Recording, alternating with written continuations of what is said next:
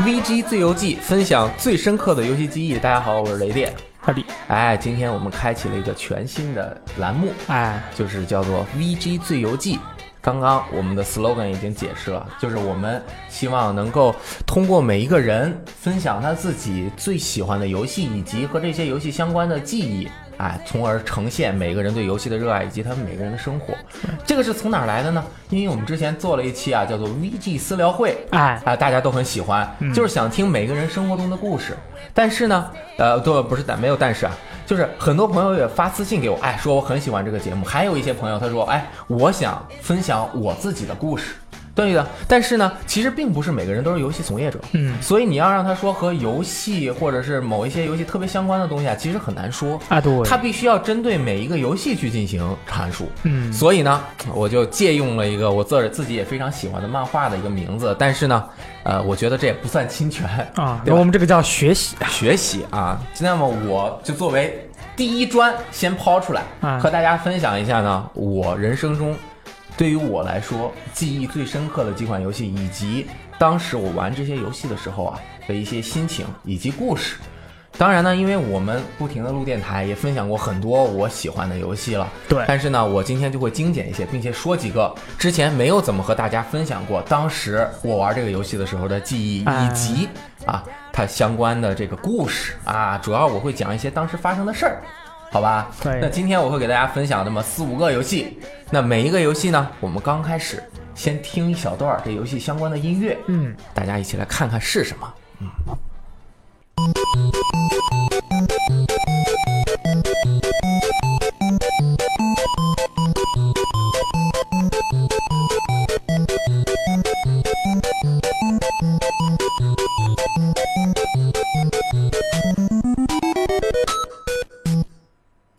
哇，我人生中记忆最深刻的游戏是第一个，嗯，就是俄罗斯方块，啊，很之前的节目我经常说过，我玩过的第一款游戏是在邻居家玩的那个 Pete 陷阱，嗯，就是有一个小孩那样子，但是我不会玩的，那会儿太小，四岁。但是再后来啊，当朋友家买了这个红白机。我就玩到的第一款游戏是俄罗斯方块。俄罗斯方块，哎，这个作为一个游戏的启蒙，很不错，很不错。它益智啊，又非常的不血腥，很健康，谁都可以玩，还能开发智力，对吧？所以呢，我当时就玩这个游戏，记忆最深的一个，我已经不记得我什么时候第一次玩了，但是我印象最深的一个情景是什么？在我那个当时我们住一个大院儿，那个院儿都不是四合院儿，因为只有北京才有那种比较传统那种四合院儿，我们那种院儿就是一个大院儿，一个愣院儿就是一个院儿，对，它是一个四边形，这每一边大概有三十。十米长，有好几家，然后中间又是站着一一一一圈儿，就是里外圈儿，然后都是住的一家一家的人。我们家就很多小小朋友的邻居嘛，然后就去邻居家。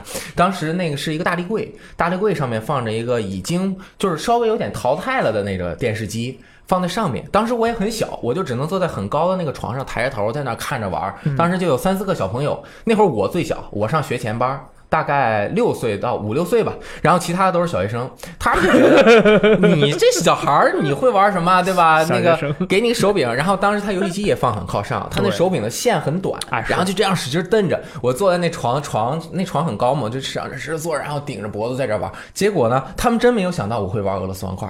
然后就我和另外一个小朋友对着那个很高的那个电视在那玩的时候呢，他们就我一边玩，他们就一边发出赞叹的声音。哦，那么厉害！我靠，雷电居然会玩俄罗斯方块！我去，太厉害了！而且你看，他还会消除。结果呢，我和那个小学生比的真的是如火如荼，就是不分上下。因为最刚开始的这个俄罗斯方块，其实它竞技性不是特别的强。嗯，就是两边自己在那玩呢。你说我这边堆得快一点，分数高一点，但其实。呃，因为大家水平都不好，要玩很久，它速度非常快了，就掉的非常快，然后摞摞摞摞摞起来，看谁先死。对，就是谁先死。但是其实这根本就不竞技，因为其实比的更多的是耐力，谁玩的时间长就是累了，不小心然后就死了。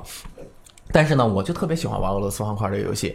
呃，后来我搬家了，就不住那个院里了，我们住到西郊，当时还是西郊，现在保定市的市区已经扩充了。那会儿我们刚去的时候，就是周围什么都没有。呃，就叫保定市的人民广场。你想，人民广场应该是保定市，应该是很有地标性建筑的一个吧？对。当时那还没有人民广场，当时人民广场就是一片荒地。呃，都是那种田垄，我们就去田垄上放风筝。后来慢慢的，他用那个大那个沥青啊，把那个都铺平了，变成那个广场，还竖了个很大的雕塑。但是当时我们搬过去，周围就没什么玩的。我一年级的时候买了一台 FC，我就经常在家玩俄罗斯方块。当时这个 FC 啊，我们接电视不太敢接电视玩。因为觉得这个你光玩游戏机可能会把那个电视玩坏。嗯，你们小时候有没有这个传闻？呃，父母是他会有多种方式让你不要玩游戏，而其中一种方式就是你玩游戏机会把电视给玩坏。哎，然后我们还相信了。嗯，其实后来知道是为什么。呃，其实有的时候是烧屏，因为 FC 游戏呢，它有一些那个颜色是不会动的，它就不停的就它一直显示在那儿。呃，以前的老的那显像管电视，如果一直显示同一种颜色，它那个好像是。发色的那个就有点问题哦，是真的，真的有可能，真的会让你的这个颜色出现问题啊。我们当时是 FC 接到电视上以后，它不是你经常要调那个频道嘛？你调到了才有，你调到了之后，你再把那个。机器跟电视拔开以后，它那个频道，因为你那个要调跟主机一样的频道频率，它给改了，就看不到以前你那个固定的那个频道那个收视了。所以说他们说这个是坏啊，反正就是颜色有可能坏。所以呢，我一般在家，我们家有一个飞利浦的，不管是十几寸还是二十寸的电视吧，大的那个不让我玩。那么大呢？啊，可以啊，雷电老师，大电视嘛。那就可以啊！小时候可以啊，哎，我们家就是愿意发挥我们家庭成员的这个文娱属性。当时还有录像机和大音箱，可以在家唱卡拉 OK 的。那你小时候不是吃鸡架骨吗？你这是穷的，那不能穷了这个文化，不能穷了思想。哦，吃方面可以少，但是学习和娱乐上面不能少。对，天天就吃炸酱凉面啊，可以可以。然后呢，我们家还有一个很小的黑白电视，是从我出生的时候好像就有的一个。黑白电视，我觉得也就十来寸，可以啊，就放在我那床头。当时我那个玩红那个红白机啊，就是用那个小电视玩，所以它没有颜色。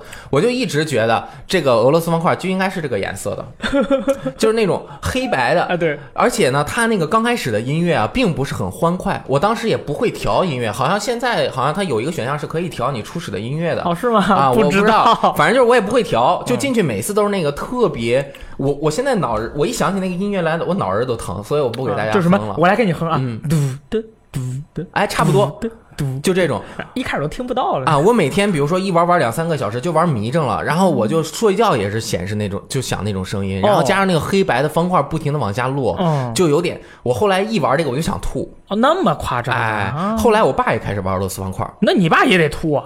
所以有一次，我们就周末了，我哥他们也来我家玩，所以我们就晋级了，可以用那个彩色电视玩一下俄罗斯方块。你哥一来就有面儿了，哎，有面儿，那要招待客人，对吧？我们得拿出最好的东西，偶尔玩一次也玩不坏。我一看，我操，俄罗斯方块带颜色的，哦，原来是这样，这么好。然后我一看呢，发现它每一个俄罗斯方块刚开始那方块是有颜色的，但是你一落下去之后呢？它还是变成灰白的，它就变成白色了嘛。后来呢，我们那个电视也可以玩游戏了，所以就是还是我脑仁会疼，因为它那个灰白的这个颜色看多了，就对小朋友会产生一种视觉的污染。它会这个极度的调动你的那种兴奋的那个神经啊，尤其是你一开始游戏玩的少的小朋友啊，就很容易兴奋。对，哎，一兴奋呢，脑仁就疼啊。后来我就不停的和我爸玩这个游戏，我们俩是真实 PK。我靠，因为他觉得我小嘛，我也玩不了多少。当然，我确实，比如说玩到第。五关第六关速度稍微快一点，我经常放错。我一放错了，我又不会救，所以我经常死了。那会儿我们两个还能够对比，就比如说啊，今天吃完饭了，我们就玩一盘。如果你死了，你就就咱就不玩了啊啊！另外一个经常比的游戏就是那个台球，哎啊，FC 的台球也很好玩。后来呢，我和我爸就经常玩这个。刚开始我就玩不过他，后来直到上了五六年级，我慢慢就和水平持平了。当然后面。我就超过了我爸，但是呢，从此玩了这好多年之后呢，我和我爸都特别喜欢俄罗斯方块这个游戏。你们俩没有因为玩俄罗斯方块而打架吗？譬如说，不会，他会让着我。譬如说，他是成年人了嘛，你一个五岁小孩，你还打赢他了，他他不抽你板凳啊？我靠，你这么一说，我终于明白了啊！就五六年级之后，我们俩就不怎么玩俄罗斯方块了。他就不想输给你，我们俩就开始玩台球了。我就还玩过。后来呢，呃，我就上大学就走了嘛。当时也出了 NDS，当时买了一个 NDS。后来我又换了 NDS L 和 NDS i，我就把我那 NDS 呃送给我爸了，啊，里面就一盘卡，就是一个俄罗斯就俄罗斯方块。啊，我爸已经好多年没玩俄罗斯方块了。中间呢，他有的时候买那个就是只有一个俄罗斯方块那种平板的机器，嗯。啊，我觉得那也不行，他又没有这种什么机制啊什么的做的不好，我就把 NDS 给他。NDS 上面的那版俄罗斯方块其实还蛮好玩的，还有很多个模式，但是他只玩最普通的经典模式，啊，就是他每天睡觉之前他都会玩一下俄罗斯方块。哦，那你爸爸现在他每天就是状态怎么样？就是很聪慧，然后很敏捷。哎，我觉得俄罗斯方块真的能够就是增加人锻炼脑子，然后预防老年痴呆。对，啊，这个很有很有用。思维很敏捷。对对对，但是呢，直到我爸遇到了另外一款游戏，哎呦，他就不玩这个我知道，啊，扑悠扑悠。不是那个更难，就是三四年前有一个叫 Threads 的游戏，就是那个安卓上面为了它卖的更好或者下载量更高，它叫小三传奇，我觉得这名字反正巨傻逼。对，但是就是 Threads 那个游戏，就是其实就是二零四八嗯，那游戏的原版。就是三六九这样不停的往上翻嘛，嗯三六十二，然后不停的往上翻二十四对，就是方块加，然后他就现在到现在都是他买非要买一个平板儿，他买平板儿也不怎么用平板儿看视频，也不怎么用平板儿，他就要用平板儿玩小三范数字。传奇。OK OK。对，好，我们说回到俄罗斯方哎块。，反正俄罗斯方块就是这样的感觉，我直到现在也特别喜欢。对俄罗斯方块这个它的呃名字的来源啊，其实它那个 TE 的意思其实就是四，哦，俄罗斯方块就是四个小方块组成的方块进行下落和消除的游戏。嗯，四个，你可以想，俄俄罗斯方块它用四个方块能够组成的所有形状都会出现在这个游戏中。没错，一个方形就是四个这样并就是排成一个方嘛，然后一个棍儿，棍儿也是四个。哎，棍儿也是四个，然后左边的 S 和右边的 S，哦，这还真都是四个。以及左边的 L 和右边的这个拐，哦，数学好美妙啊。哎，所以就是用四个方块组成的这样一个非常有逻辑的一个游戏，它能够经久不衰。我觉得它还有一个原因，就是很多人玩这个，他玩到最后啊，呃，说是能够聚集聚聚集注意力，但是我有的时候玩这个，其实是玩着玩着，我的注意力就发散了，我就进入了一种像禅一样的这种冥想的阶段。禅意俄罗斯方块儿。哎，就是不是和人 PK，因为你和人 PK，你就要想各种对策嘛。你要自己不停的玩这个马拉松模式的话，你就会进入一个很神秘的放空的状态，你就融入到他俄罗斯方块那很魔性的音乐当中，就感觉人就像休息了。啊，所以其实你白天干了一种事情，你晚上再去玩俄罗斯方块，其实是你能休息。一种放松。哎，游戏的娱乐性也就发生在这里那。你进入了这种状态以后，你有没有一种感觉啊？因为我玩铁拳的时候，有时候会有，就是你进入这种状态以后，就是你并没有很仔细的在看你场上面的情况哎和掉下来的方块，哎，但是你的身体会自动的把它放在最合适的位置对，你的效率反而提高了。啊，就这种肌肉记忆对你减少了思考，反而更好的、更有效率的去做你应该做的事情。是啊嗯是有这样的挺有挺有意思的。对对对，哦差不多就是你对每一个东西的处理，就是已经机械化了。哦因为你如果单纯你自己靠脑力去想，用你平时生活中的思维去呃解决这个抽象出来的游戏的规则的时候，其实你很多想还太你的想法是没用的，没用的。啊又慢。对对对对对嗯我打铁拳的时候，有时候就有，就是你跟我，你如果一跟我说话，我其实在网上对战的时候，我水平会变高，因为我的所有的缺乏啊什么全部变成机动肌肉记忆了。如果我自己在想的时候打的话，敌人一打我，还会想，哎呀，我给你个大扫腿吧，哎，不对，这个时候我看他肚子，我好像要给他个勾拳，这就是就想太多啊，就这种感觉。其实现在总结一下，我真的觉得俄罗斯方块是游戏历史上最重要也是最伟大的游戏。也是世界上最好玩的对战游戏。哎，可能说是之一，但是对于很多人来说，它确实是最伟大的。没错他就把游戏的这种嗯放放的很大。哎，那么我们下面就说我的第二款游戏，哒哒哒哒，我们一起来看一下。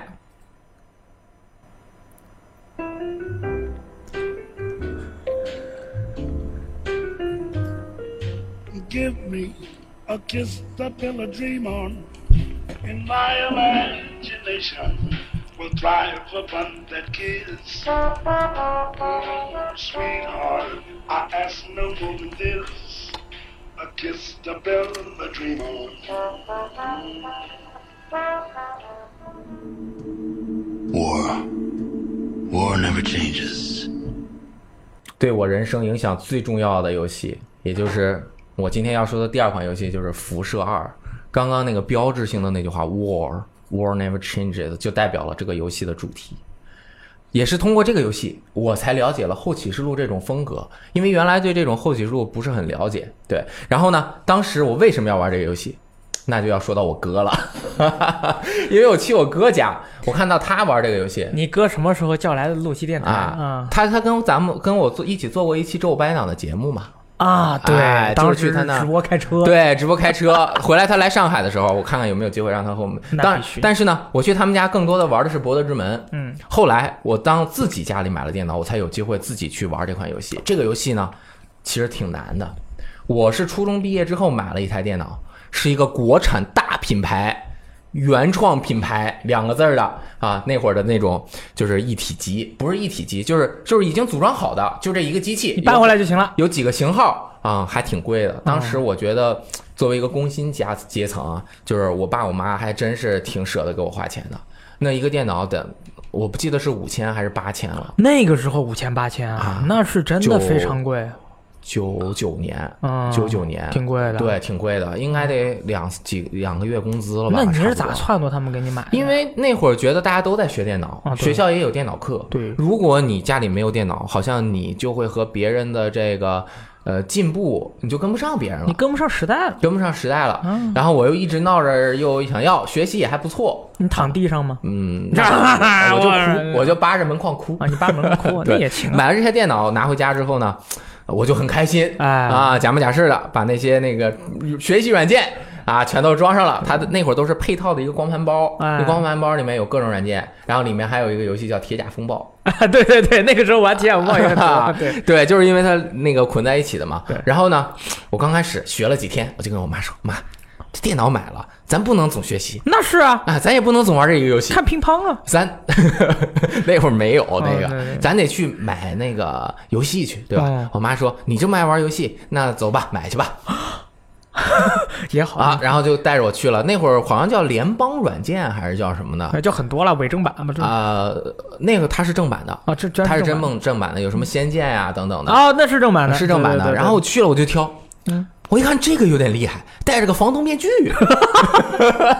这个第三波这个这个一尘余生二。嗯哎，当时我就拿了这这一盘游戏，好像是六十多块钱，六十八块钱，啊，那个时候正版游戏其实不贵，不贵，啊六十八七十九、八十九、九十九啊都有。我同时买了两个游戏，嗯第二个游戏我已经不记得叫什么名字了，但是应该是一个呃画的那种 Q 版的很多小女生的一个养成的战棋游戏。我不知道我为什么买那个，我可能被它的封面吸引了，因为我觉得我妈会觉得我是一个会玩游戏的人，嗯出去怎么能买一盘呢？好不容易得到机会。对啊，我说就买这两个，因为我觉得我买一个也有点那个呃吃亏吃亏嗯啊！我又呃，就是我又不能表现出我什么都不懂，我就要选一个。我看了封面觉得很喜欢，结果封面就是画那种立绘很漂亮的，结果进去之后是 Q 版的，我也不敢跟我妈说那游戏不好玩，嗯我说、嗯、也挺好玩的。然后呢，但是我就只玩这一个游戏，那个游戏当时是要安装的，我记得安装上之后应该是六百多兆。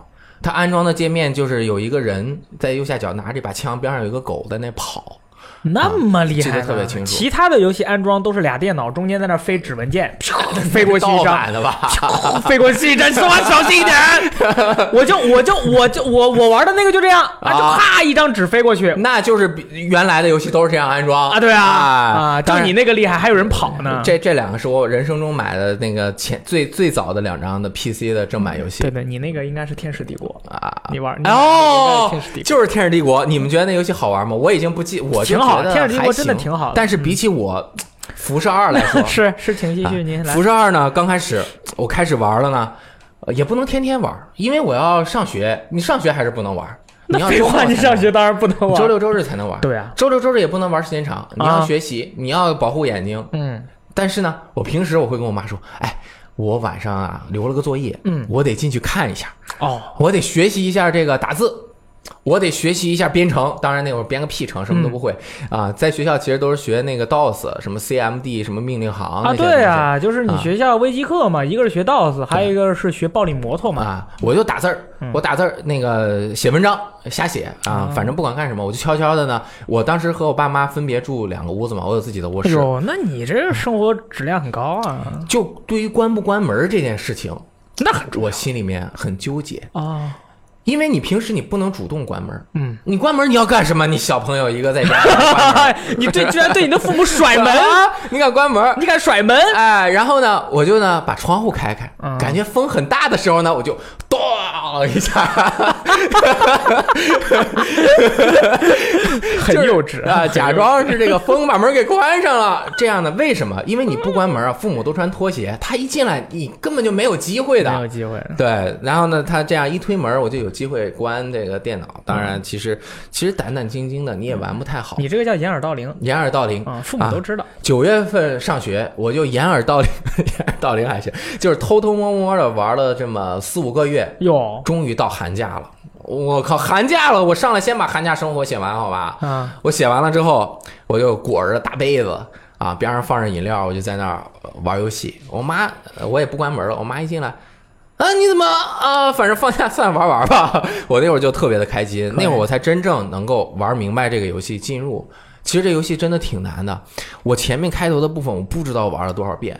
就那个刚开始在神庙里面，你拿一个那个飞毛啊，你可以把毛扔出去，可以用毛戳那些蝎子，我就不知道打多少遍，我觉得好难啊。呃，我估计我买了那游戏一个月之后，我才第一次从那神殿里出来。我觉得我都他妈通关了，你知道吗？你就叫哦，我赢了啊啊！出门之后还有一个人在那拦着要跟我决斗，啊！然后 对对，然后把他决斗赢了。进去之后，阿尤罗啊，一个老奶奶，那个脸就是都是褶子流了那种，然后就跟他说话。他我说我靠，我要拯救世界，对吧？我要用那个 Gak 伊甸园创造器，我去找 Gak，我回来救你们这个村子，对吧？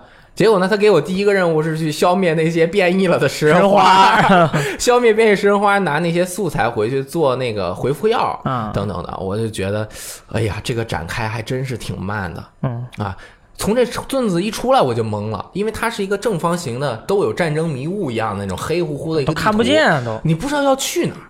那会儿呢，作为我来说，游戏水平也不是很高，因为玩游戏的时间不是很多嘛。像这种叫什么智力游戏，以前玩 FC 就是很大那卡嘛。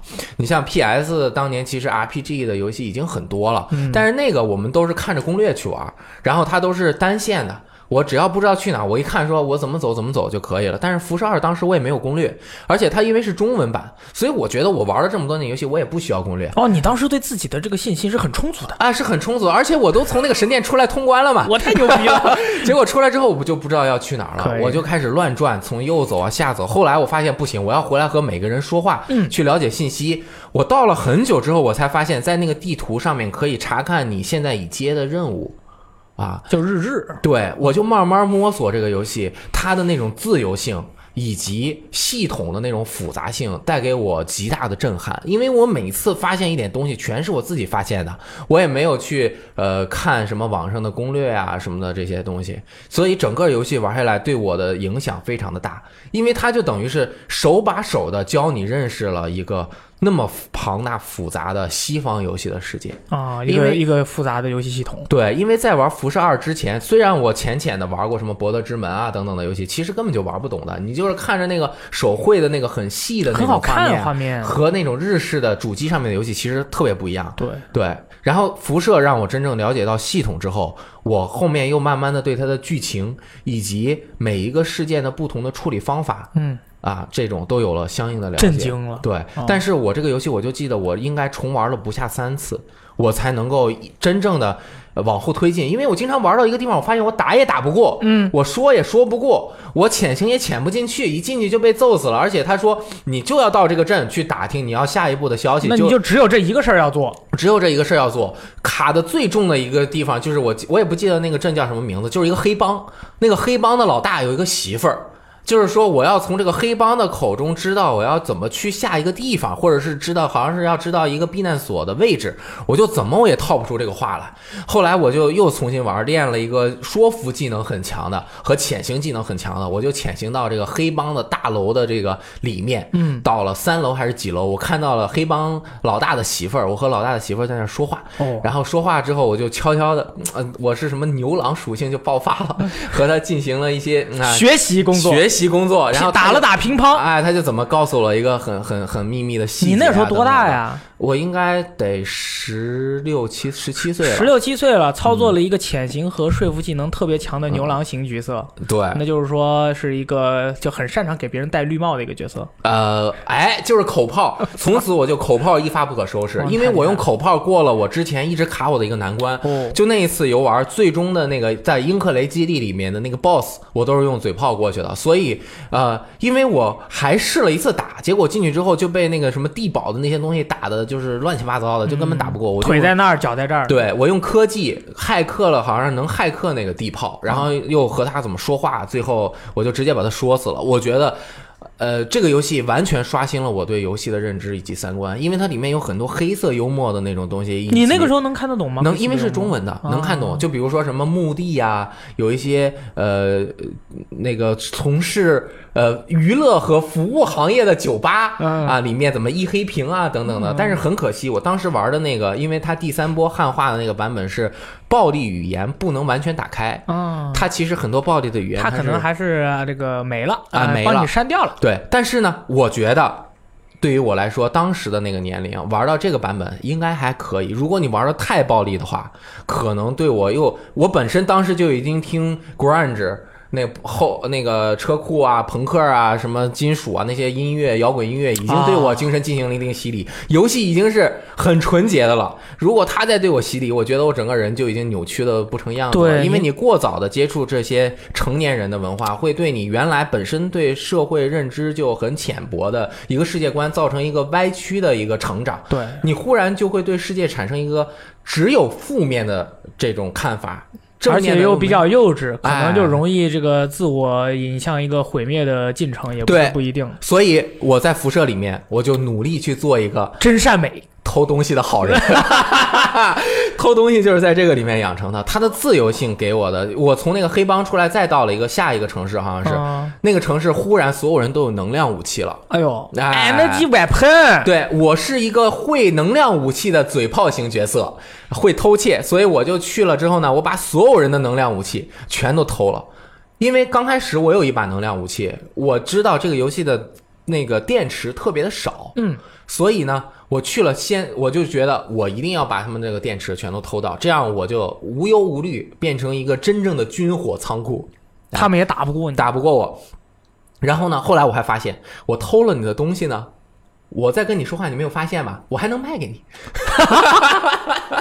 我靠，可以可以。当然，你也可以把他的钱直接偷走，但是那样呢，那就没意思了，就没意思了。我就要偷了你的东西，再卖给你，再偷了。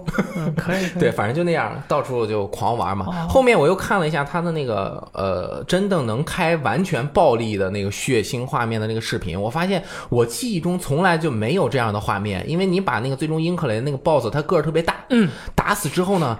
他会先，呃，就像雪原里面那个躺在那个圣椅上面那个人狼，巨大的那个，你打完之后，他不就剩半截身子吗？会在地上爬。对，辐射里也是那样的，他就整个就剩半截了，还在地上爬了两下，就相当于进入二阶段。对，二阶段，但是你就再跟他说话，反正他就嘣，脑袋就爆开了，特别特别的血腥。那你玩的那个版本嘞？我玩的，因为我是口炮把他打死的，好像他也就直接就死了，就完了，就过去了。哦，对。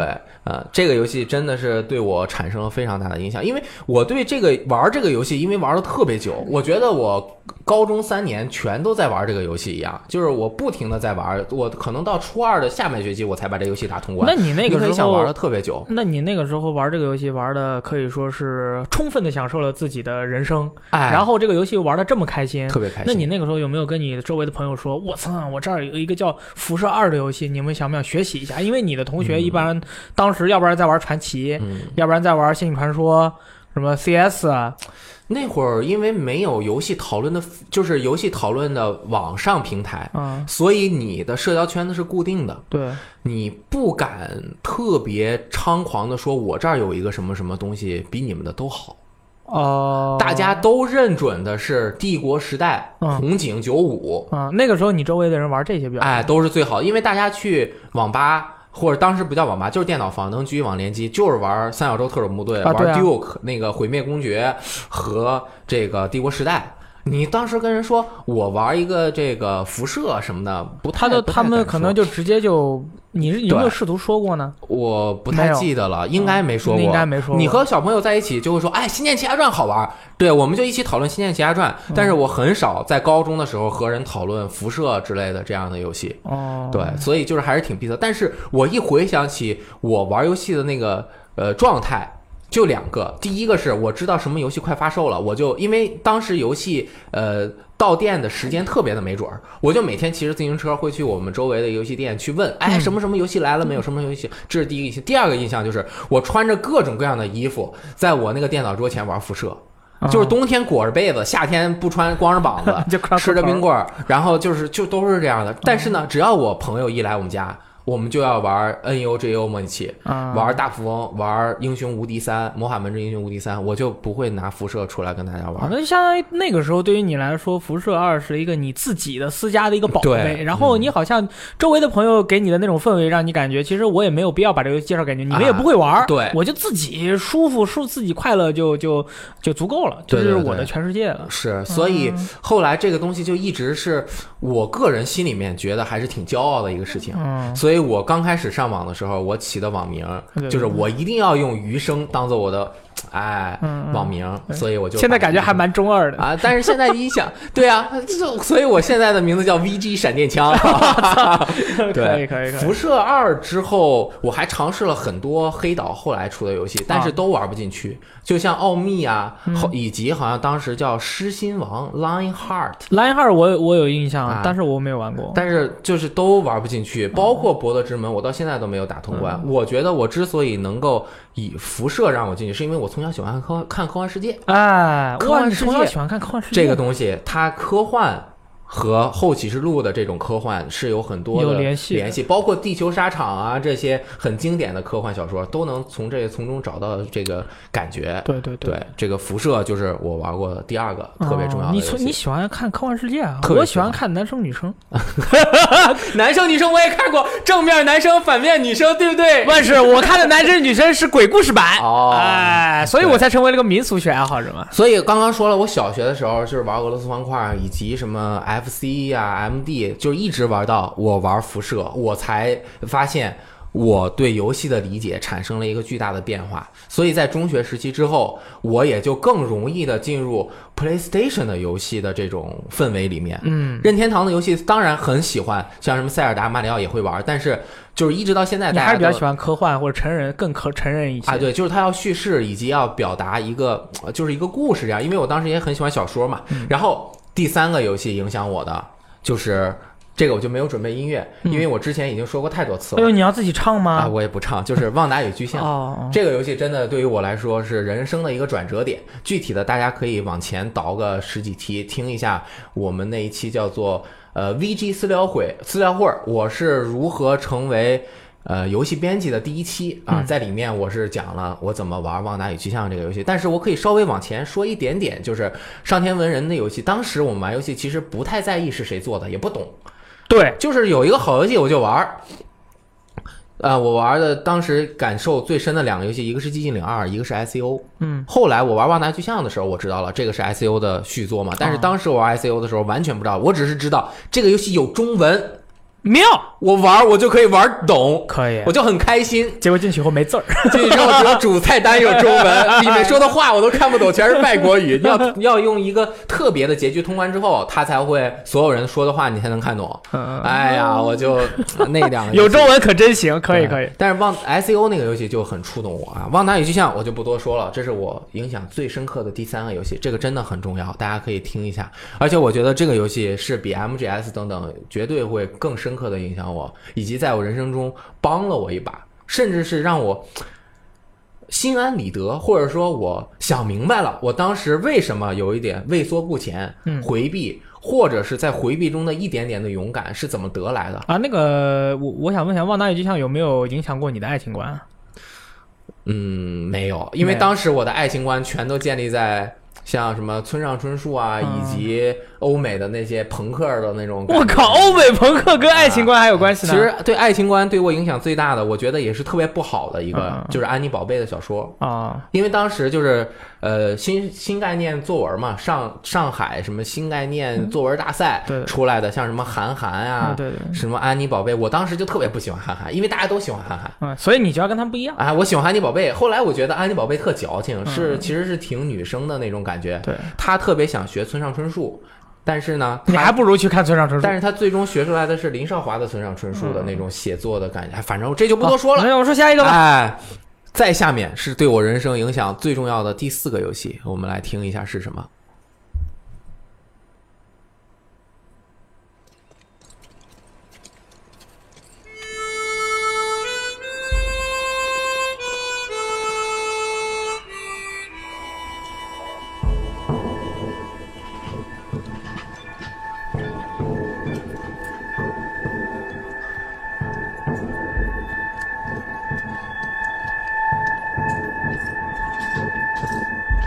Name's John Marston.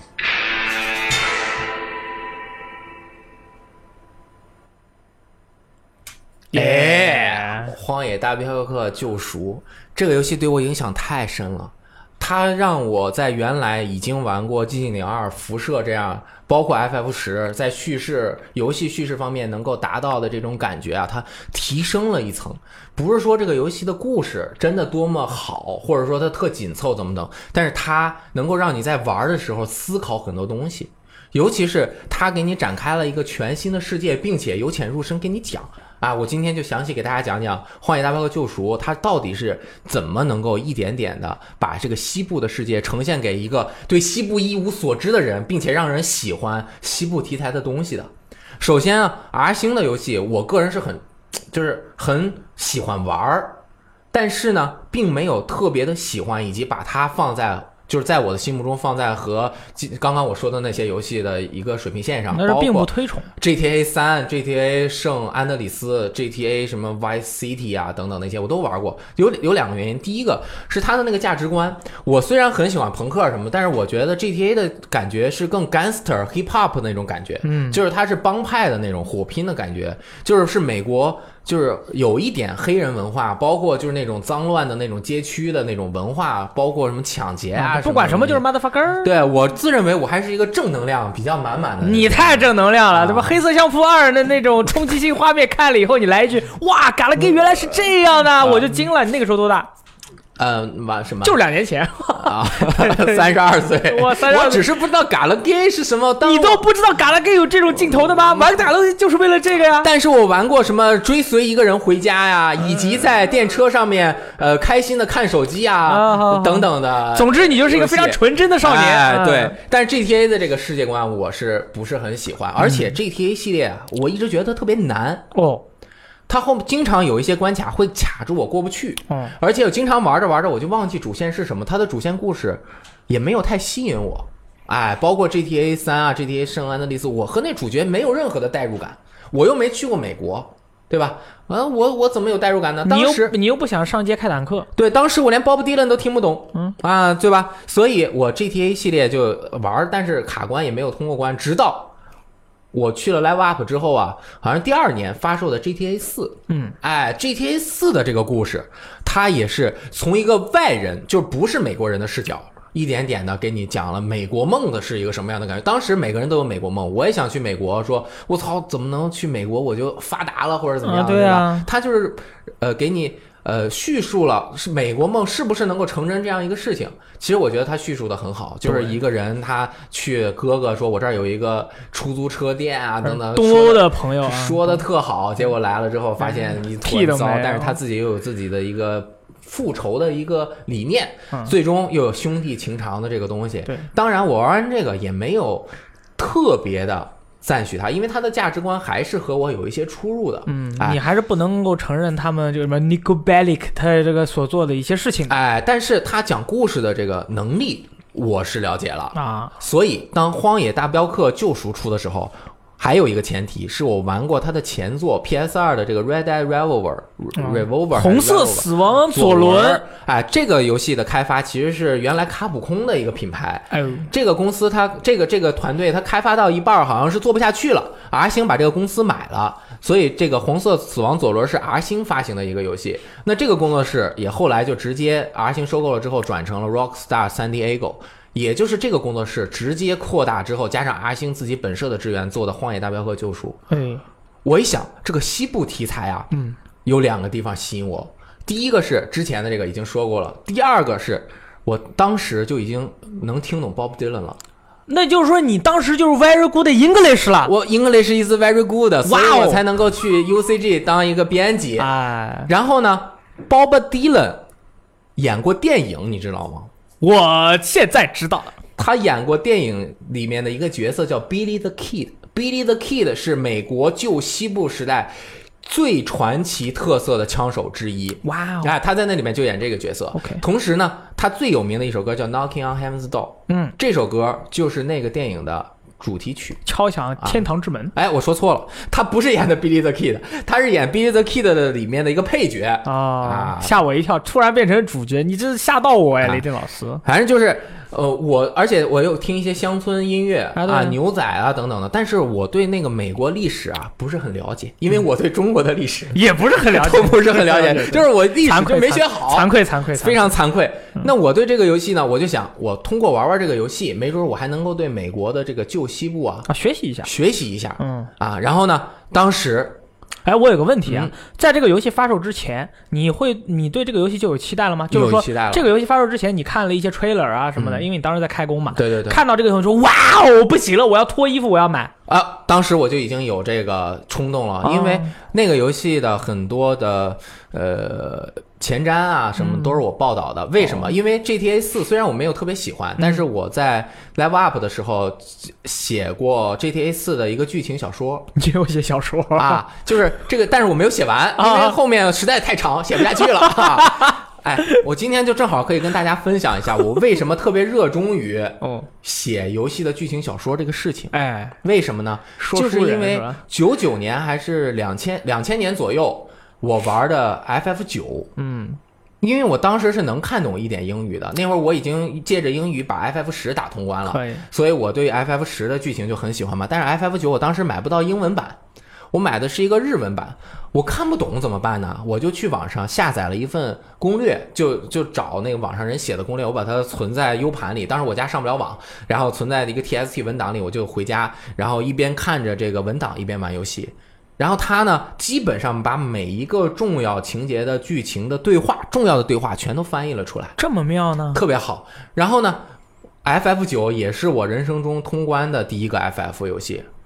我打最终 BOSS 的时候，我当时印象非常深刻。他最终 BOSS 特别大，是一个像在我现在记忆不是很清晰了，但是我知道是在一个黑黑的宇宙中一样的一个巨型的 BOSS。我这个角色会在空中像飞一样，特别小，然后不停的去攻击它。啊，打完之后就是出很很长的剧情，就是我们的男女主角好像是因为召唤兽相关的东西，怎么要封印召唤兽啊等等的。嗯，就是也是关于奉献相关的一个故事，他就一句，我就看一下这边做一个动作，出了一句话，我就看一下这个文本上面的一句话，啊，我就感动的都快哭了。所以这个这个游戏是我在 FF 十之前玩的嘛，所以我特别特别喜欢 FF 九，这就让我觉得这个人帮助了我太多了，而且这个东西是能够让一个。如果我不懂剧情，我只是把这个游戏打完了，理理解了它的系统，我没有办法被它的故事感动到，这就很可惜。很可惜。我为我能够在玩 FF 九的时候遇到这样的一篇攻略而感到感激和幸运。所以，当我从事这份行业的时候，我知道很多人当时玩游戏最大的一个障碍就是那会儿没有什么中文游戏的，英文很多人也学的不怎么好，而且大部分人玩的是日文版嘛。然后，所以我就说，如果我有机会，我就要把这个游戏的剧情的这种感觉，通过我仅有的英语的水平的能力，努力的呈现给大家。所以呢，《荒野大镖客：救赎》是我人生中就是做的最长也是最艰辛的一份工，嗯，因为这个游戏还是挺长的，它的剧情那是挺长的文。本也特别多。你以为啊要结局了？哎，啊，刚到后面啊，我我就先说一下吧。这个游戏刚开始，我刚开始啊，我在犹豫是不是要写这个游戏的剧情攻略，因为我知道它特别长，嗯，杂志是登不下的，哦杂志登不下，那我就没有必要写。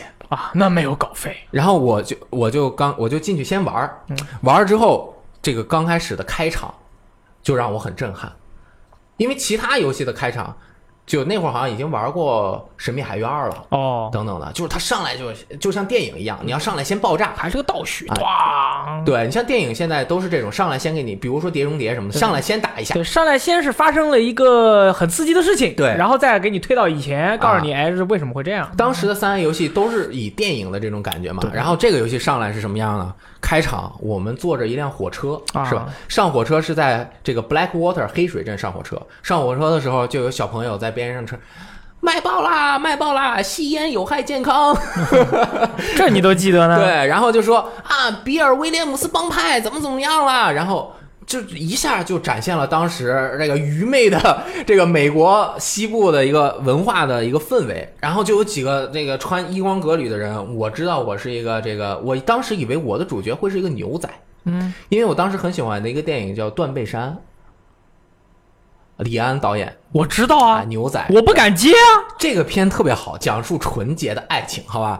啊，纯洁爱情在雪山上面，这 那还纯洁？雪白一样的纯洁。不，不我觉得就是大家多聊聊嘛，不要马上就对吧？啊，然后黑水镇对吧？卖小呃卖小孩小孩卖报纸，当时坐着从稍微文明一点啊，有这个很好的建筑的这个黑水镇，坐着火车一直往西进入了求鱼镇。啊，球鱼镇就已经深入美国西部了。哎，在火车上面就发生了很多很多事情，这个开始对话了啊。今天我要跟大家念一下这个当时这些配乐诗朗诵啊，哎，当然没有配乐啊，只有我的诗朗诵。嗯这个是从我当时写的这个文本里面提取出来的小说小说啊，啊，小说里面提取出来的啊。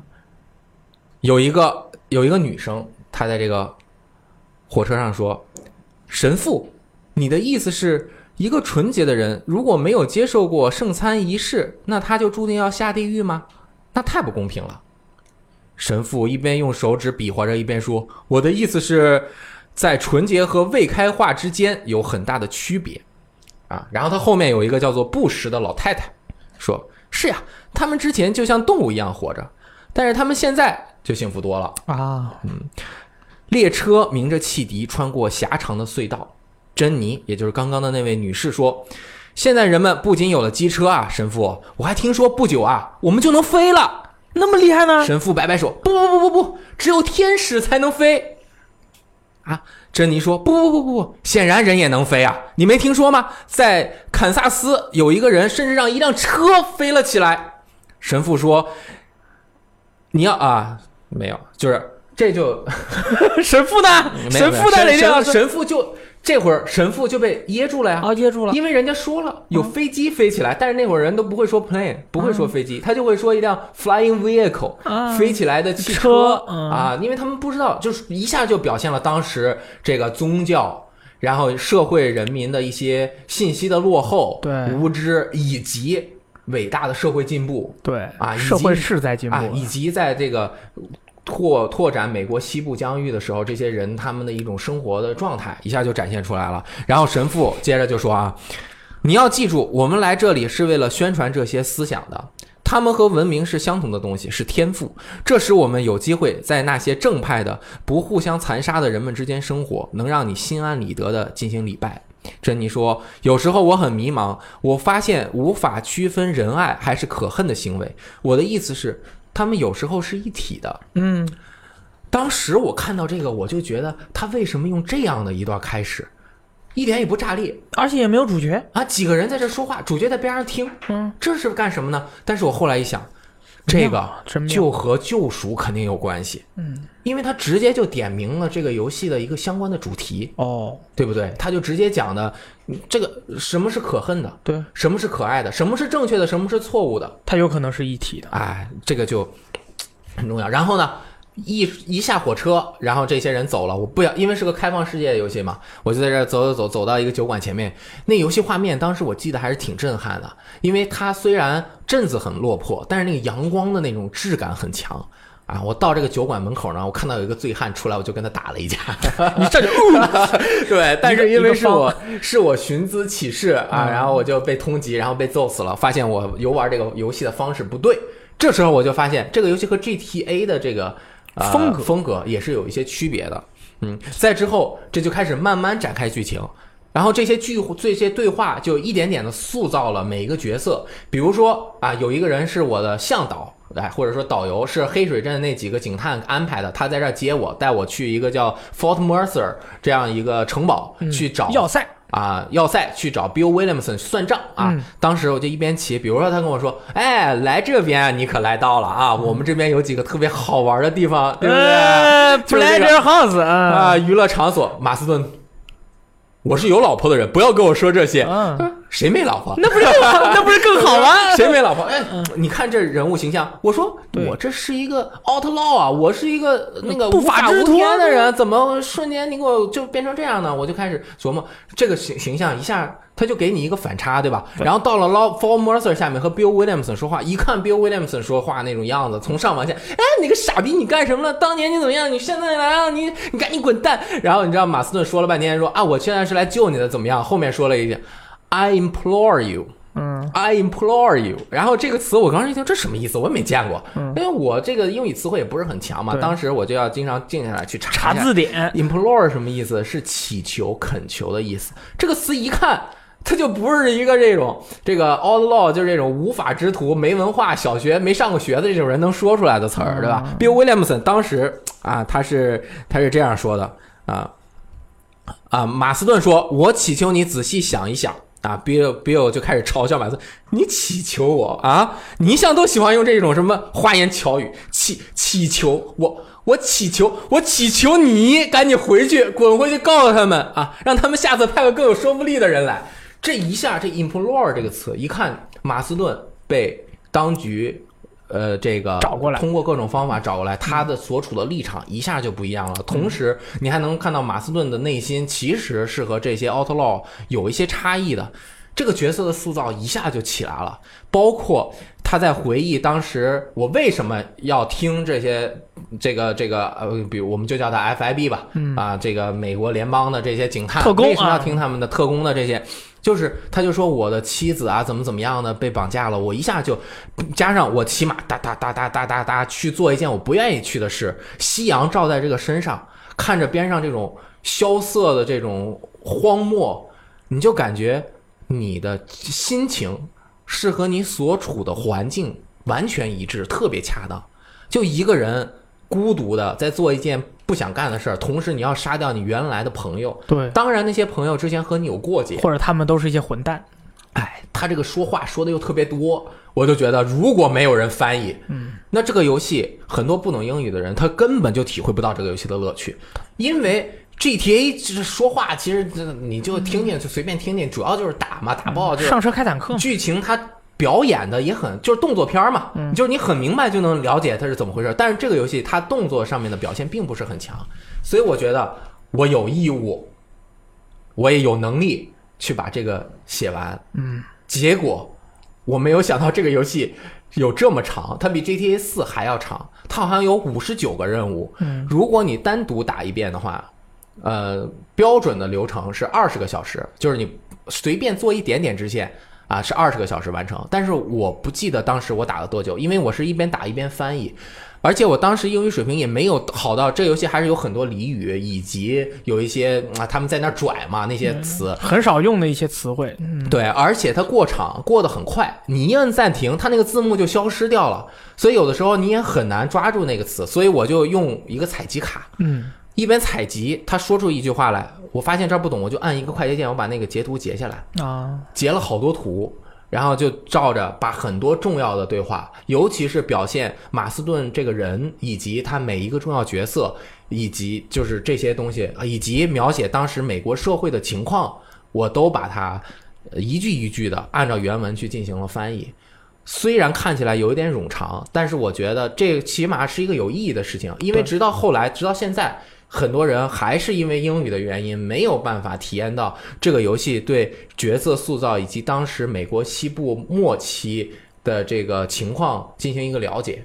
这一点，我当时呃花了极长的时间，一整个月的时间，我什么都没干，就每天上班就坐在那个机器前面，玩游戏，玩游戏，但是其实根本就没有在玩因为玩你只要玩二十个小时就玩完了。嗯，我就每一个骑马的过程，他都要骑五分钟，但是这五分钟他骑马的时候一直在说话，一直在说话，特别长，一直在说话。我刚开始我就要叭叭叭不停的截图，因嗯为他说过去。后来我发现，我按了暂停之后，在那个 Journey 呃里面有他最近二十来句的一个对啊，话那个 journal，啊，Journal。那个日志啊。会有一些计划。对我一下我就加快了我的这个工作的效率，率啊但是真的是花了整整一个月的时间写了八万字，哦，那是真的太多了。第一期差不多登了得有五万字，因为加上前面的。呃，系统的讲解的等等，它占了应该有二三十页，因为一页如果用最小字的排是两千字，嗯，稍微差点图就是一千五百字，二三十页。然后第二期又登了二三十页，这是这应该也是游戏机历史上面登的就是最长的一篇内容。在之前也是我保持，好像是辐射三，对他的那个小说是吧啊，也是讲了就是他主线的任务的一些剧情的描述。当时我没有翻译，因为我觉得辐射三的剧情它那个呃剧本写的不是特别好，就是他的对话写的没有特别好。但是这个的对话真的是写的特别好，很有意义。对。你像那个马斯顿的他的这个人物的这个身份的塑造啊，和他嗯。整个世界的这个互动，其实就是说他这个手法，其实很多的不管是电影、动漫还是游戏，他都采用过。嗯。就是其实这个是我们归纳起来，它就叫这个有一种用法，就是譬如说你是一个驱魔猎人，哎，但是呢，你又是一个恶魔。嗯，啊。马斯顿就是这样，马斯顿就有点像是我是一个调停者，哎，但是我又是我以前又是一个不法之徒。哎，我他妈不忿你啊，对，我是我可能是一我可能是一个吸血鬼，嗯但是我的职业现在的职业是吸血鬼猎人。对那么这样的一个角色一出现，哎，很多人就会好奇说，那你自己是一个吸血鬼，你为什么要去猎杀别的吸血鬼啊？哎，那马斯顿他是一个不法之徒，那你为什么要跑去以一个非常呃一个一个乞求的姿态，哎去跟以前的这些不法之徒说，而且好像是在救他们，但是别人根本就不领你的情，是这是为什么呢？这种哎这把人就给抓起来了这种矛盾啊！这种矛盾真的特别棒，感觉。它有小有大，有小有中有大，一层一层的，每一层都展现出了这个当时的矛盾。R 星的剧本真的是写的太牛逼了，应该当时也是丹豪瑟他们一起去做的嘛。小就是马斯顿自己身上的矛盾，中就是他和帮派的矛盾，中大就是当时。呃，社会上面的一些矛盾，比如说这个文明进来了，然后呃，印第安本土人，包括当时最早来到西部的那些 outlaw，就是非法之徒，以及当地的一些土财主啊等等的这种矛盾，最大一层的矛盾就是人与自然之间的矛盾，哦，全都在这个游戏里有呈现。我当时玩这个游戏之前，我对西部基本上不了解，我连美国西部指的是哪儿都不知都不知道，就知道在西边儿。我以为西部就是美国西海岸。哦，西海岸那边，美国西海岸就是西部吗？对吧？有个西字吗？对，其实美国西部啊，它贯穿了美国，从美国独立战争之后，一直从美国的东部往西拓展，西进运动整个这个时期的历史有一百多年，一百来年的时间，中间还加了一个美国内战、南北战争，就是废除了奴隶制。对对，它中间夹杂的是从英国。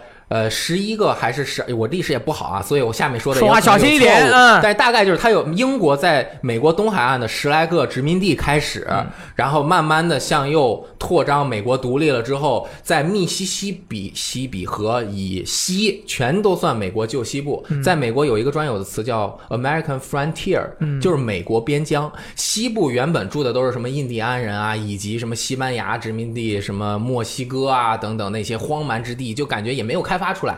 对你单独一个人进去，你就是一个一条死路，因为你就完了，你没有社会，你你就算生，你根本连地都种不了，你也没有生产工具。但是呢，当时就是每个人都希望去西部，包括有钱人和没钱人，对于他们来说，西部都是 opportunity，都是机会。机会，对，但是呢，《荒野大镖客：救赎》又不是从美国西进运动刚开始就开始讲，它反而讲的是美国西结束部的最后嗯这样子一反观。它能够由小见大，包括每一个人的对话，能够呈现出美国西部整个呃这个运动带给社会的影响。里面有很多非常感触我的东西，而且这个游戏的故事分成了四部分。今天我们正好多说一点这个是为什么？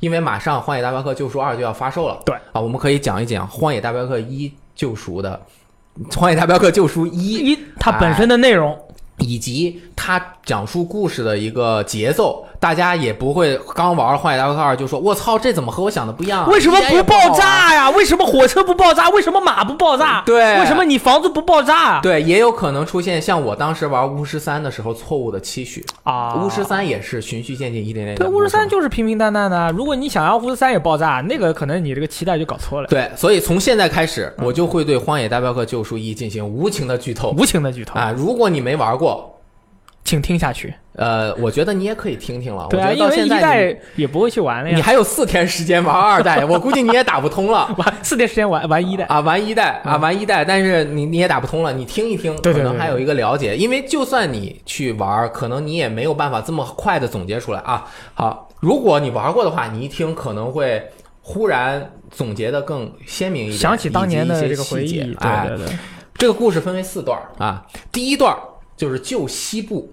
啊，就是刚刚我们说坐着火车从文明的黑水来到了这个呃求求余镇镇啊，这个旧西部的秩序讲的就是这个帮派土匪与当地人民以及农场主，还有当地又是土匪又是警察的这些 sheriff 这个警警官 你就说是邪恶的执法人员。哎，这之间的事情，其中的代表就是当地的那个治安官和他第一个要面对的当年的朋友 Bill Williamson，一个大胡子。这个结束的时候，我们就干掉了 Bill Williamson、啊。在这个过程中，我们认识了很多好朋友，比如说卖药的江湖郎中，比如说爱喝酒的爱尔兰人，对吧？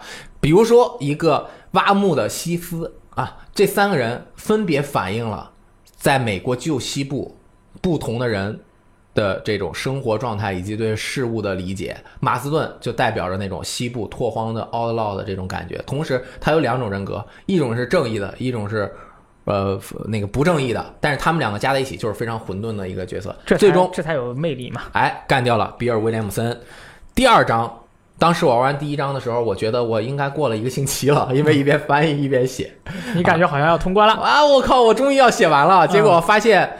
我就驾着一艘小船，开过了那个之前我不能过的那个河，啊，对，到了一个全新的大陆。那个大陆的地图和原来的地图一样一样大 然后开始的故事就和那个原来的美国西部什么绑匪完全不一样。进来之后一看是墨西哥什么游击队和墨西哥本土的那个邪恶的统治者，啊他们两个之间开始互掐。然后我就开始一会儿和给那个政府军阿兰迪那个将军去干活，一会儿和这边那个自由派的人干活，就是这。但是最后啊，我们马斯顿干掉了墨西哥的统治者阿兰迪和他的第二个朋友也是这个敌人，叫哈维尔。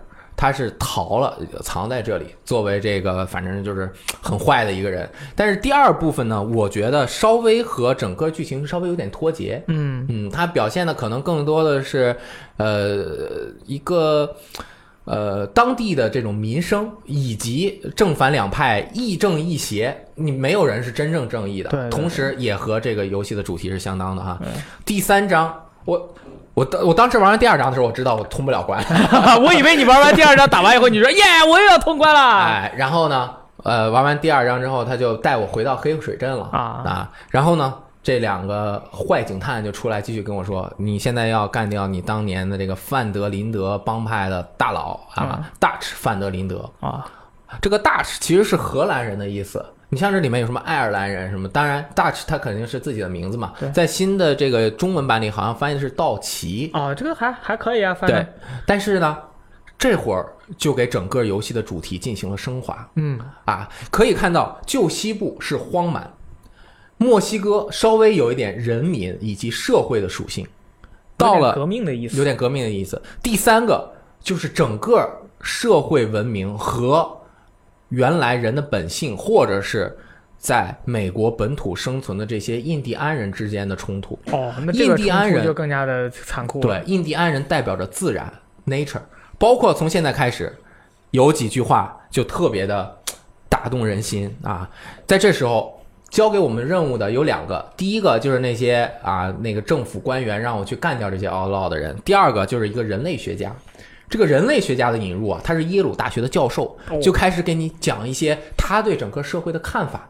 当然，他的看法是不是准确，我们就会通过游戏去感受到当时做学术的人到底是在怎么做啊。我这里又节选了一些当时的对话，他一针见血的讲述了当时，呃，这个呃这个当时的社会情况啊。人类学家说，我完全被 Dutch，也就是 Dutch 范德林德吸引了，一个白人啊，在原住民印第安人之间生活，一个文明的灵魂回到了未开化的状态，这是一种反向同化，或者是逆向适应，我还没有为之命名。这个警探探员 Ross 告诉我，你们几个人之前的故事，虽然我早就已经不是读童话的年纪了，但是心中却洋溢着幸福和愉悦。总之，就像一种罗宾汉的故事，本性和背叛的传说，是这样吧？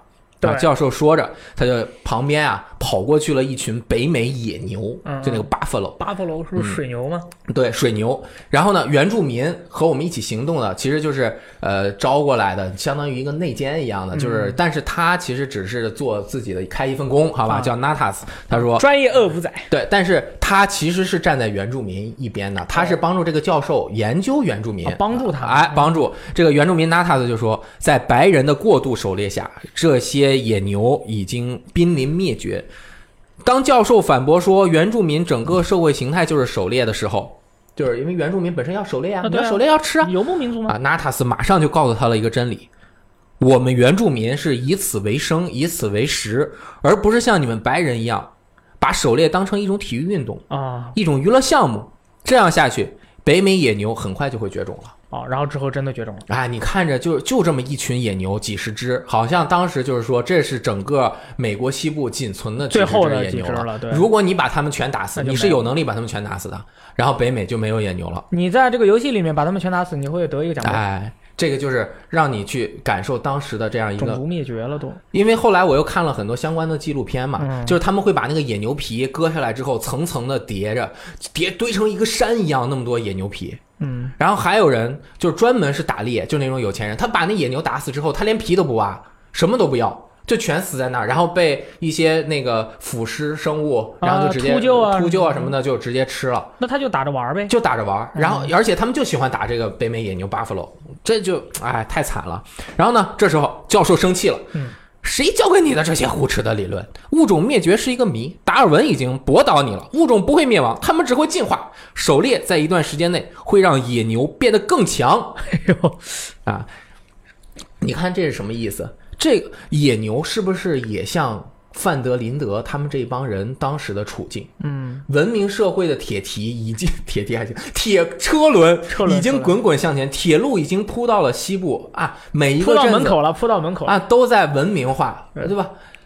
印第安人是不是也像这些野牛一样啊？最后被逼到一个好像只有原来呃好像只有百分之二的这个一个自留地里面，多惨啊！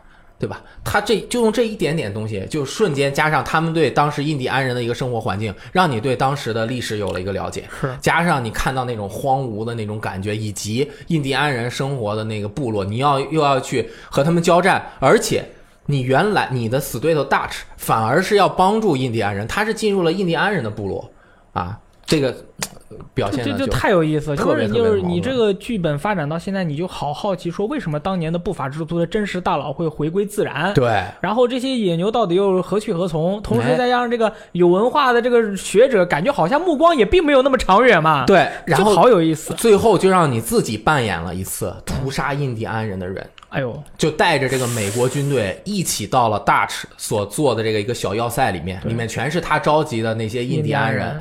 然后呢，最后你把他逼上悬崖，两个人再次见面的时候大池又说了。啊，他就一个老头穿着一身特别薄的衣服，外面都是雪山，特别冷。然后他说：“但是我也不能投降啊，我不能反抗自己的本性啊！”大致穿着薄薄的单衣，这个老人在寒风中摇摆不定，这是自相矛盾。约翰，你明白了，我们不能永远与自然对抗，我们不能与变化对抗，我们不能与重力对抗，我们不能与任何事物对抗。我的一辈子，我所做的唯一的事情就是战斗。这就是当时西部大开发的时候，一些，如果你不跑出来成为 outlaw，你就到时候你就打工嘛，或者是你成为奴隶或者怎么样你，就最后死了。哎，他们就是传承的这种精神，就是你来了，你如果能活下来，你就变牛逼了。全都全都要硬啊！哎，然后这个游戏的主题，他一直打的一句标语，包括那个封面后面他写 “outlaw to the end”，嗯，就是我要无法无天到底。但是如果你反过来说，它双关就是 outlaw 已经到了尽头。对，其实这个这个美国的这个西部的这个 outlaw 就是这个不法之徒，他嗯们有点像咱们的港片里面的无间道。无间道，你进了这，你只要进了这个世界，你不管是你想当好人，你有没有的选，嗯你以前有的选，现在没得选，或者怎么怎么怎么样，但是到最后你们都是会。呃，都是一个很凄惨的结局，哎你们都会死。对，所以最后西部时代的落幕，选了这个一九一二年西部时代的落幕。好浪漫，不行了，我操！整个密西西比和西部这一百来年的西进运动，它是原来这边没有任何没有州的，就没有美国的州的，他就这边什么开着马呀，骑着马是好像有那个传说，不就是你骑马能跑多远？这块地你跑到 都是你的就是你的，都是你的啊！还有他们买地好像是什么一美元买一公顷。啊、就是狂买，就是你有钱你就全买了，就从他们就是从印第安人手中买，有的印第安人他也不懂啊什么的，对对你就给他点钱，他就这块地就归你了。有时候不给钱，有时候给别的东西。对啊，这铁路一给枪啊扑过来，带着那个劳动力以及新新的这个生产工具来了，把这边一开发，整个美国几十个州呃全部落定之后，这个西部的 frontier 时代就结束了。这整个时代的落幕，就都在这个二十个小时的游戏时间中，给你呈现了这些人最后的这些。那你说它是好还是不好？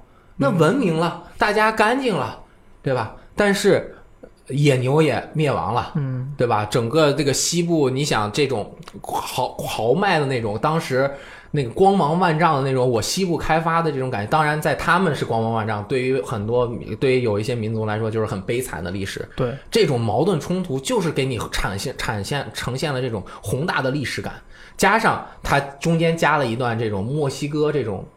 嗯这个政政权的这个颠覆的这个感觉，嗯，这这整个游戏太丰满了，而且它丰满的并不爆炸，它没有没有什么东西是爆炸它，没有用特别就是炫酷的那种东西，就是很平平淡淡，很多很多的描述都是通过对话对啊，大就是聊天儿。说完最后一句，啊我能所做的唯一的事情就是战斗之后，顺身儿一转身，啪嗒跳下去摔死了。你就看着这个人从那个就是一个小老头，瘦瘦的，啊当时一点点小小的身影就掉。，对，你想当虽然这个游戏没有给你讲当年他多么潇洒，但是你想，你当年遇到你之前遇到 Bill Williamson、哈维尔那些都是真正也都很厉害，这是大佬，真正大佬。最后瘦瘦的叼着个雪茄就啪跳下去摔死了，像狗一样对，在那山峡上面嘟嘟嘟嘟嘟滚下去。其实他，我觉得他就是已经归隐山林了，他啊可能想的，他可能想的就是我洗手不干了。哎，你别来找我归隐山林了，啊我都躲森林里面了，我现在也不去碍你们什么事儿，你们也不要来找我，我跟当地的这些印第安人、土著民活在一起，我也不影响社会，你们就别来找我了。对你看最后还是哎，要找着他，要揪到你。还是你当年的你当年的兄弟啊，他来找你，但是他呢心里想着想要救你，哎，但但是你又觉得不行，我我当年一牛逼老老炮儿，你现在说来救我，的最后大家一冲突，本来是可能会有其他的解决方案的，但可能没有。但是其实马斯顿就算想救他，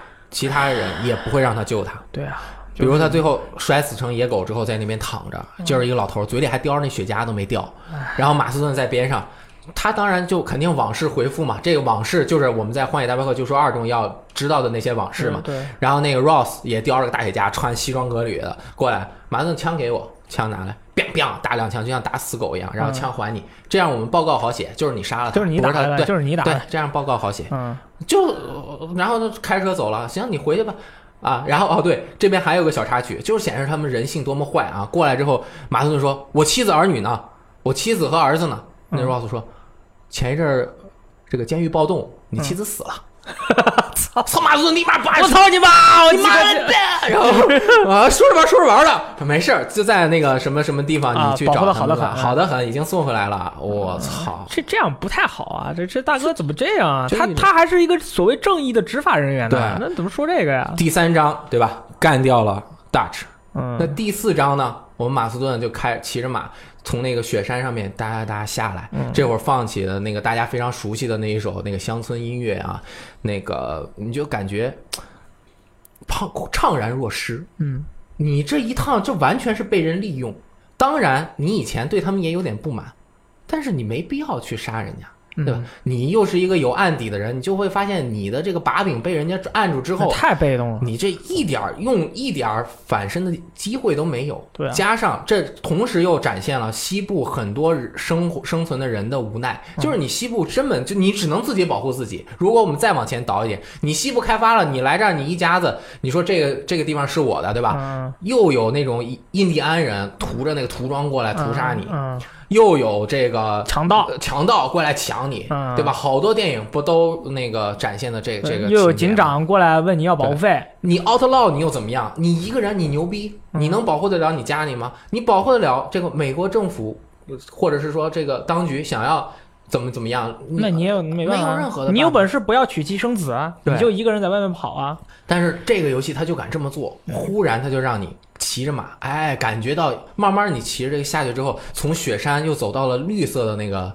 树林里面，就整个就感觉春意盎然，感觉哎，反正这事情结束了啊回家吧。对，当时也不存在剧透什么的吧，嗯然后我就骑着马回家了。你就想着肯定是幸福我靠，回家啊，开心啊！然后回家了，妻子、儿子过来，啪抱着。当然，他也会说：“你他妈去哪儿了？对吧？你要重新和儿子建立信任，和妻子，对吧？当然，你还遇到了 Bonnie McFarlane 这样一个年轻美貌未婚女子，对吧？还有呃来信说：哎，我们这边有问题，你来帮忙啊，给我们运点这个石料，我们这边快没有装那个什么东西了，你来帮帮忙。然后那个呃，马斯顿还和他妻子 Abigail 说：我能去吗？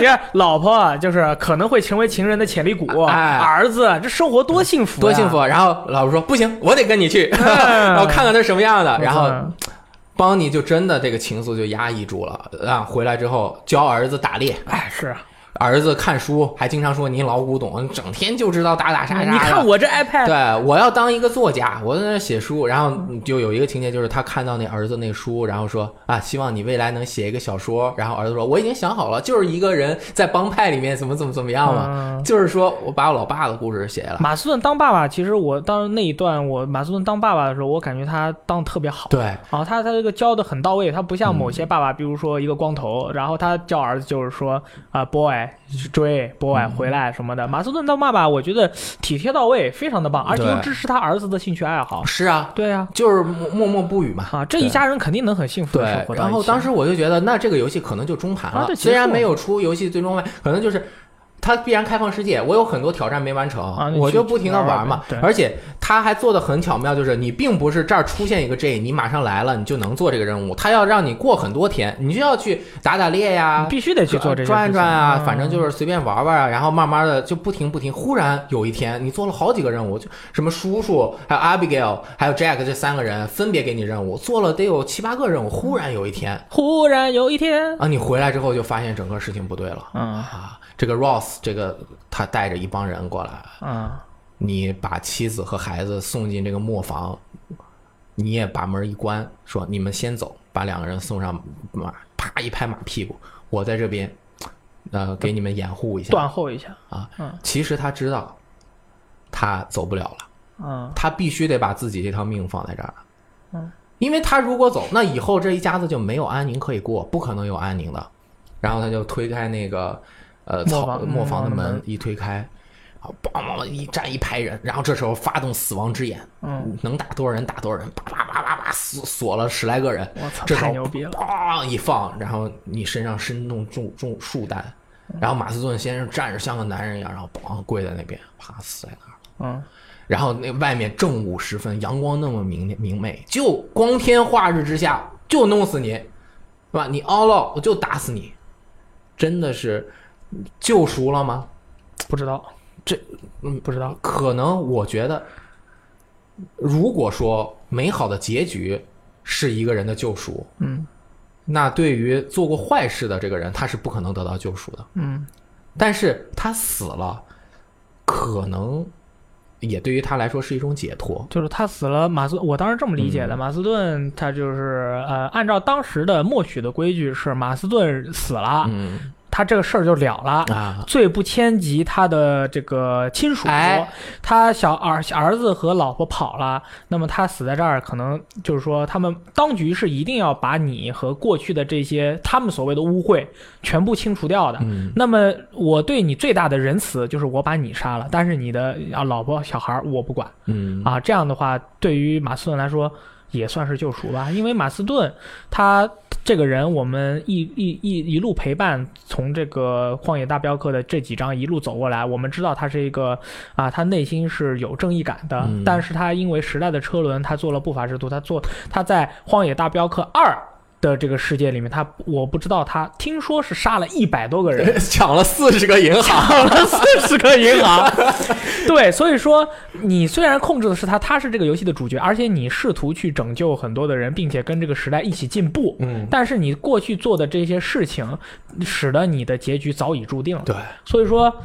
哎，他的这个故事以这样的方式落幕，大家所有的玩家在玩到这里以后，你肯定一开始是内心冲击很强的。嗯你哪怕是咱们现在在说这个事情的话，你内心还是感觉我、靠，我他妈不行了，我要飙泪了，就是这种感觉。但是你反念一想，呃，二代里面我们就能看到他当年做了那么多，抢了四十家银行，到底是干了什么？他也破坏了无数的家庭，对他也做了这么多的事。最后，如果他老婆孩子都走了，然后也能长大成人，为以后的社会做贡献，嗯他就在这儿交代了，那也不视为称之为是一种救赎嘛。对，然后他死了之后，嗯，就直接立了个碑。啊、又过了三年，他儿子长大了，他爱他爱人也死了，嗯，就在他那个边上又立了个碑。这时候儿子一戴牛仔帽，就有当年马斯顿有那种奥捞感觉了。对，但是这个游戏做的吧，他儿子说话声音特细，我又觉得有点有点别扭啊，对他儿子那个好像不是很凶暴啊，对，不是很凶。嗯然后呢，这时候你就继承了。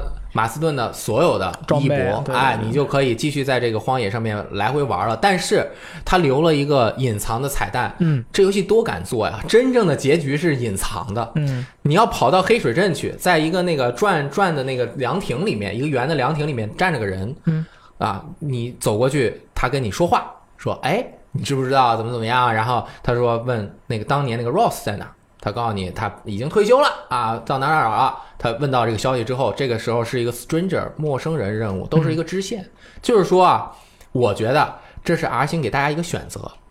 就不是主线，你想报仇就报，你不想报仇就不用报报仇。但是报仇也是可以的，啊，然后这你再过去啊，反正就最终把仇报了，然后啪，一个呃红的打出一个字来，然后出 R 星的这个滚动的呃制作人名单，嗯，整个游戏就告一就算。那你是报仇派还是不报仇派？我觉得那要报仇，我觉得那两个那个呃警探太他妈不是东西了，嗯，就整天他妈在那欺负人，把把马斯顿当成一个猴儿啊，你你我们一起去，你你有本事你自己去把那些人杀了，对吧？你也把我杀了，啊你你母折这样折磨一个人，嗯对吧？当然，折这个人马斯顿他经历的这些东西啊，反而这个过程也可能是他救赎之路。对，就是这个人的救赎啊，他有很多人。你说结局救赎，你说真有谁你能这个因果报应卡玛这个东西，其实是在人内心中还是早总之会有一点的，你良心不安啊的。为什么上来就说那个基督教的事情，对对吧？这个也是有关系的，这个不展开讨论。但是他整个过程以自己内心的心路历程，也是他救赎的很重要的一个过程啊。这个过程他可能也就释然了。我是嗯我，如果就是我是那个不不报仇派的，嗯因为我觉得就是说他应该想的比较清楚。啊，像儿子，他儿子可能不太知道爸爸马斯约翰马斯顿的事情。嗯他如果是知道的话，他可能就是说，因为你杀死了 Rose 这一个人，但其实根本不能改变什么东西，根本不能改变什么东西。而且你如果把他杀了以后，当局一定会过来收拾你，那就会变成另一个这个死亡的轮回。嗯就是说你你又犯罪对了，那你就得跑路吧。嗯那你跑了路，到最后你可能还是要被猎杀。那肯定是要那既然当局已经说是你爸这个已经为了你们一家已经这个把自己牺牺牲了，又帮他们做了这么多事情，我们看在那个面子上，我们放过你娘俩一命儿，你你儿子就不要报仇，他应该是想放当个作啊家或者当个律师或者医生什么的，就不要再去。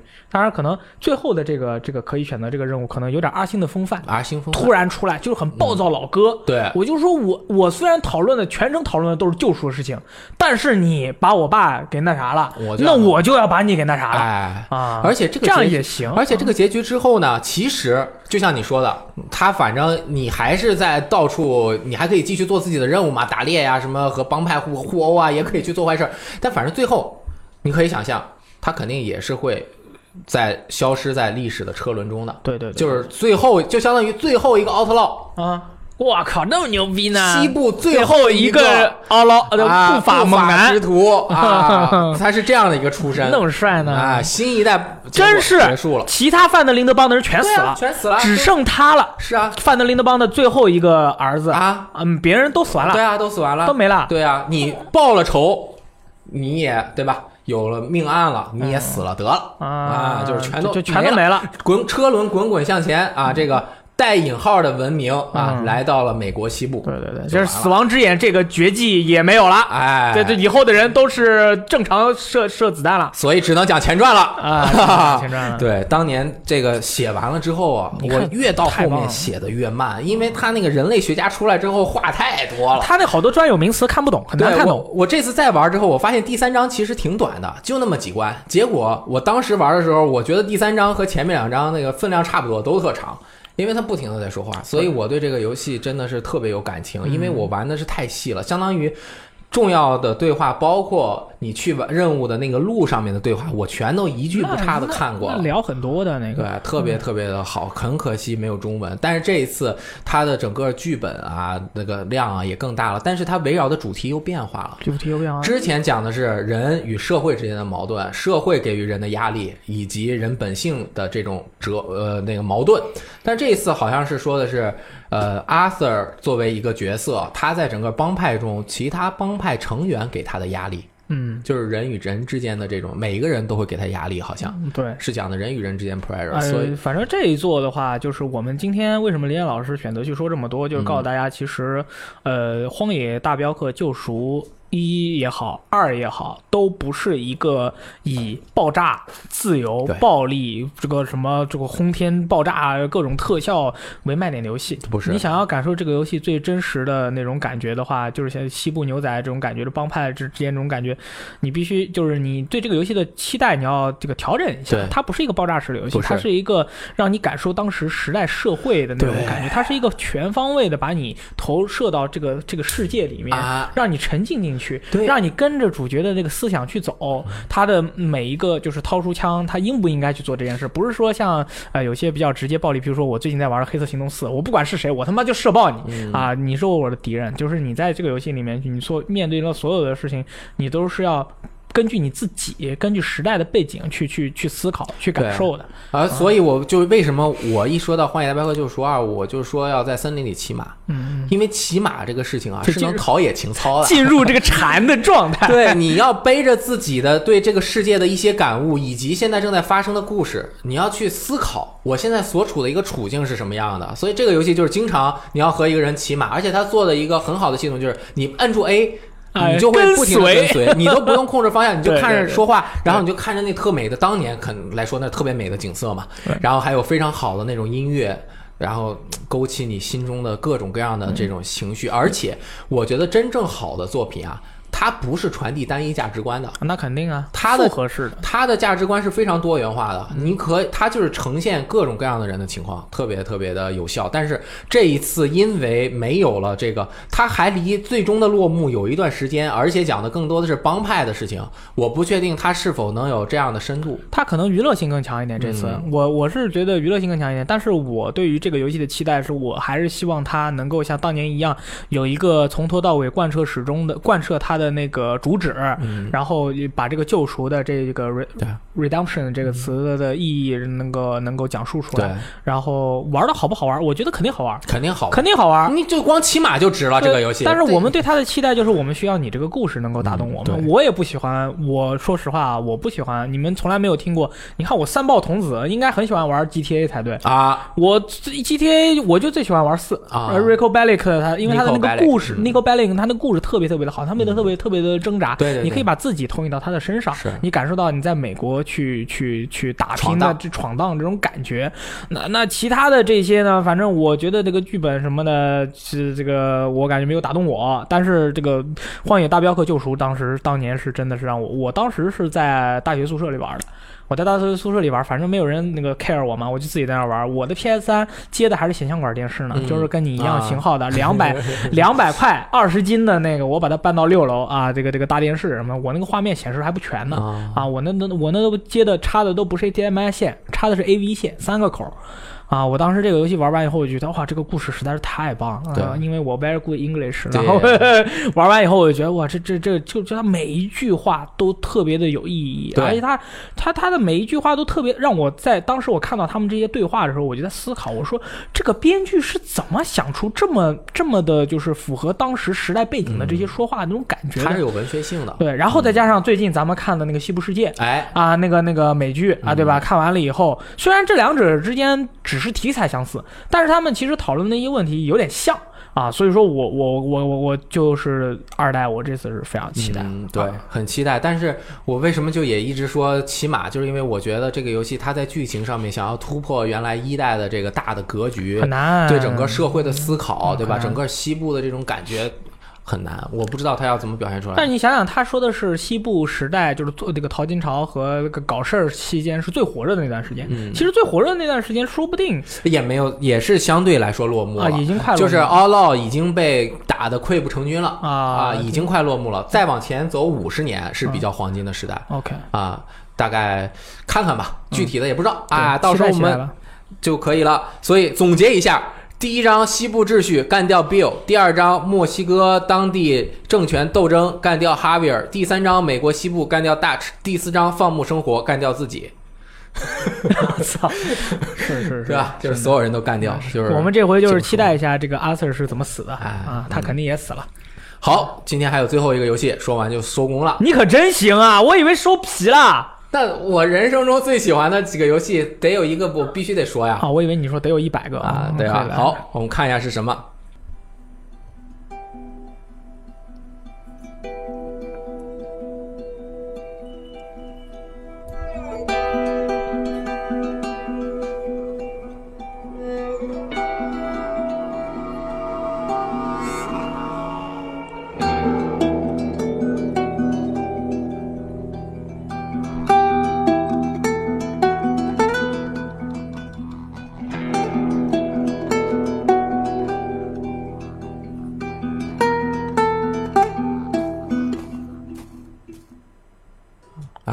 个美美国末日啊，林老师，《Last of Us》啊，无所谓，你爱说什么说什么 啊。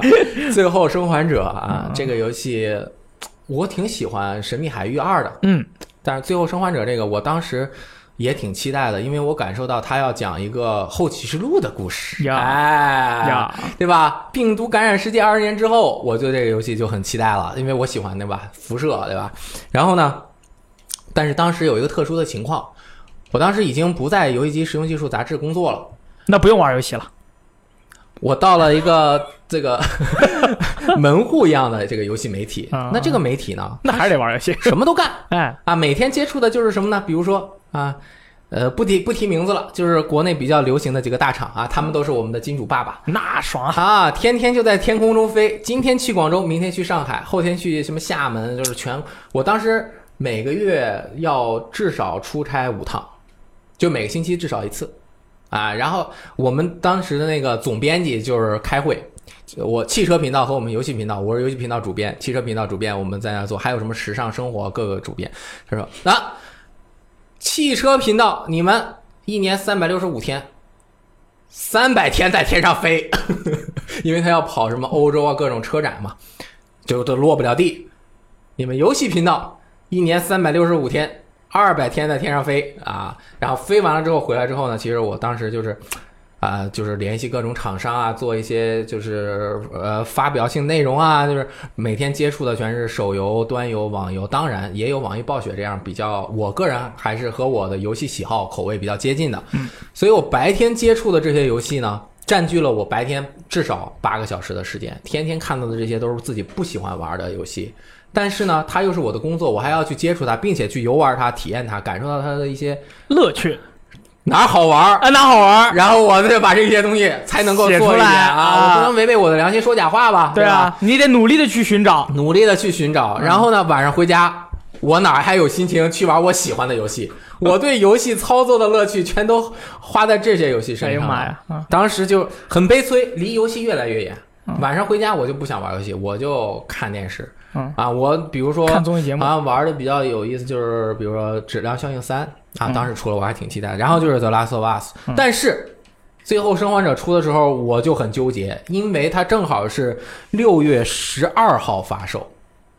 六月份那不得了啊，有 E 三啊！哦，我当年要去 E 三，我没有想过这个事情。如果我知道六月十二号要生发售《Last of Us》，我还是要去一三。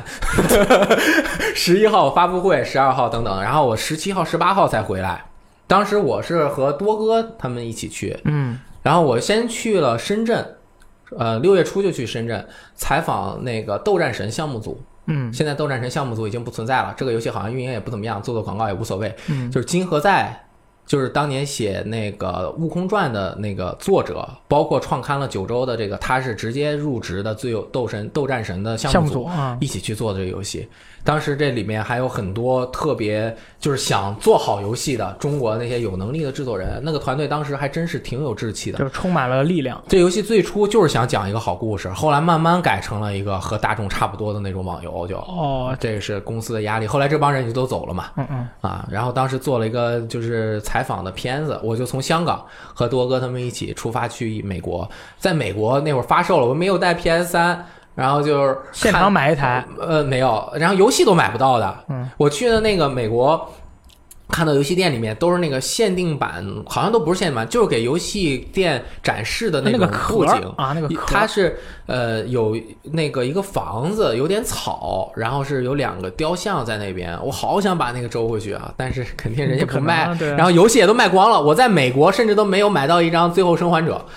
后面呢，幸好我是呃坐飞机到香港转机，嗯我当时在飞机上我就想，我怎么才能够回到家的那个时候，马上就可以玩到这个游戏？那你让你的朋友把这个光盘买好，放到你的机器里，全部更新好，电视打开，你一到家就能玩。我自己一个人住，明白，啊了解，我也一样啊。那个我一个人住，没有人可以帮助我，我就当时其实想了，我买一个快递，我寄到家里，这样我第二天就可以玩到。后来我说不行，我到香港了，我就在在香港买。我那是我第一次去香港，其实我没有港澳通行证，我是正好转机，我才有机会去香港，我就在那边逗留了一天，和多老爷两个人在那边逛嘛，去了什么维多利亚港呀什么的，当然也有点心不在焉啊，在小巷子转了转，吃了点什么肠粉，啊，然后去一个游戏店啊，终于买到了一张这个黑色的铁盒版的《最 Last 后 of 生还者》。Us，哎呀，我那个高兴啊！然后我就发了个微博，买到游戏了 啊！然后我就去等飞机啊，等等的，回回国还晚了两个小时。我本来以为我十点能到家，我还能玩几个小时，后来十二点才到家。到了家，我就又发了一个微博，我终于到家了，我可以玩《最后生还者》了。我在那个通勤车上面发嘛，嗯，然后到了家之后，我打开微博刷了个评论，评论第一条，美国末日真好玩。评论第一条，开篇真让人揪心呀、完了，难过死了！句号，咔嘣，我就他妈的，从此走上了在微博上跟人吵架之路。我就开始玩这个游戏。上来，男主角 Joe 带着他的女儿 Sarah，啊，完了，你已经知道会怎么样了。我一看我这就知道了，这 Sarah 一定要，哎呦，这个这个，他就告诉我了。我结果我刚开始半个小时，我就全是在，我就心里面特别不爽。你知道那种不爽的劲儿会影响你对很多东西的品味吧？同时，我就还要看这儿他是不是要挂了，这儿他是不是要死了。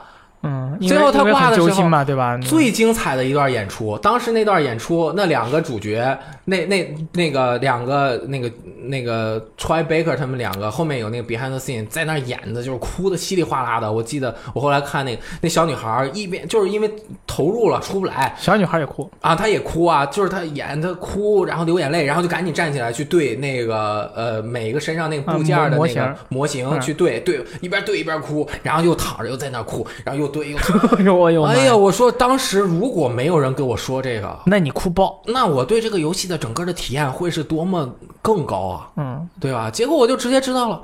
这个剧透真的是你，我觉得那个人可能也没有坏心，他只是想表达一下，但是没有想到，对吧？你看的人是很聪明的，他一看这个他就知道是怎么回事了。啊大家其实也都知道，你把情一种情感呃极极端的情感告诉别人了，人家就已经知道是什么情况了嘛。唉，阿西拔，但好在这个游戏，其实但最后玩到最后，我发现这个游戏还是远远超出我的预期。对我没有想到他能够这样讲一个故事，他又在最后生还者不是，他又在荒野大镖客救赎的这种让你。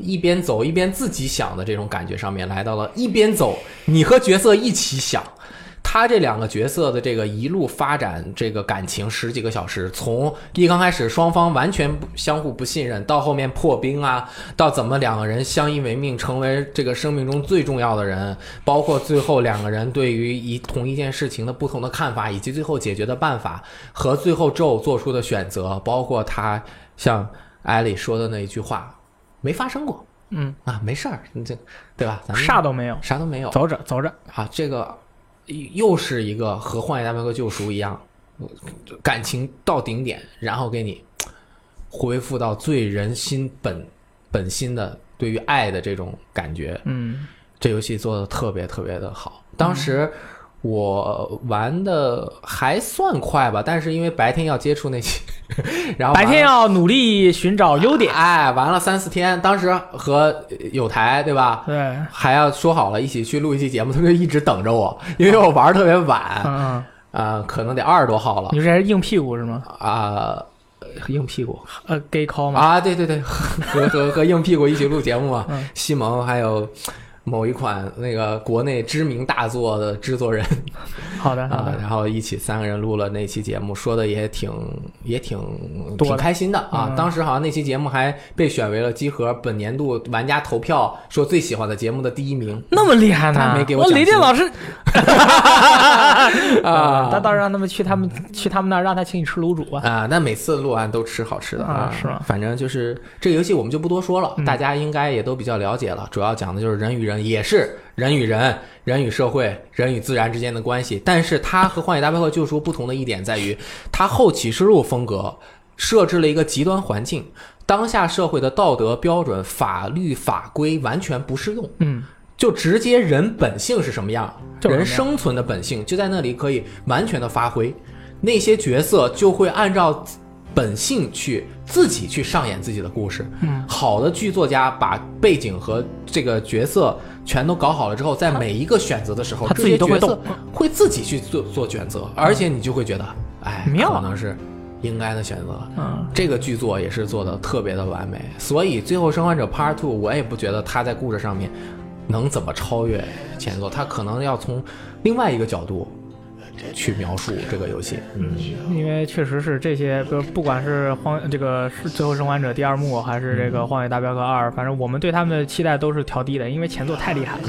他这在怎么超越前作，我觉得很很困难对，啊。但是如果他要能超越得了，哎呦不得了！而且只有他们才能够在只能他们自己超越自己，哎啊，别人没有机会的。就算不超越，他用最先进的技术啊，也能够是一个很优秀的游戏，还是能够达到的，对。吧？又没有换制作组，对吧？可以，好，这就是我的这个 VG 最游记啊，分享了给大家分享了我人生中最重要的几段游戏的记忆，希望大家呃也能够想想自己人生中最重要的几款游戏，不是说哪一款游戏你玩的时间最长，哪一款游戏就真的是你最重要的。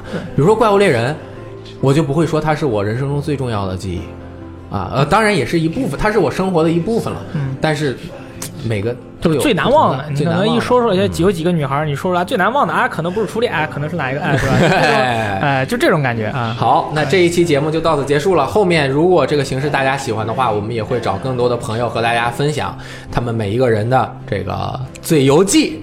可能下一个或者以后大力能够分享一下，也不见得。怎么钦定了还行？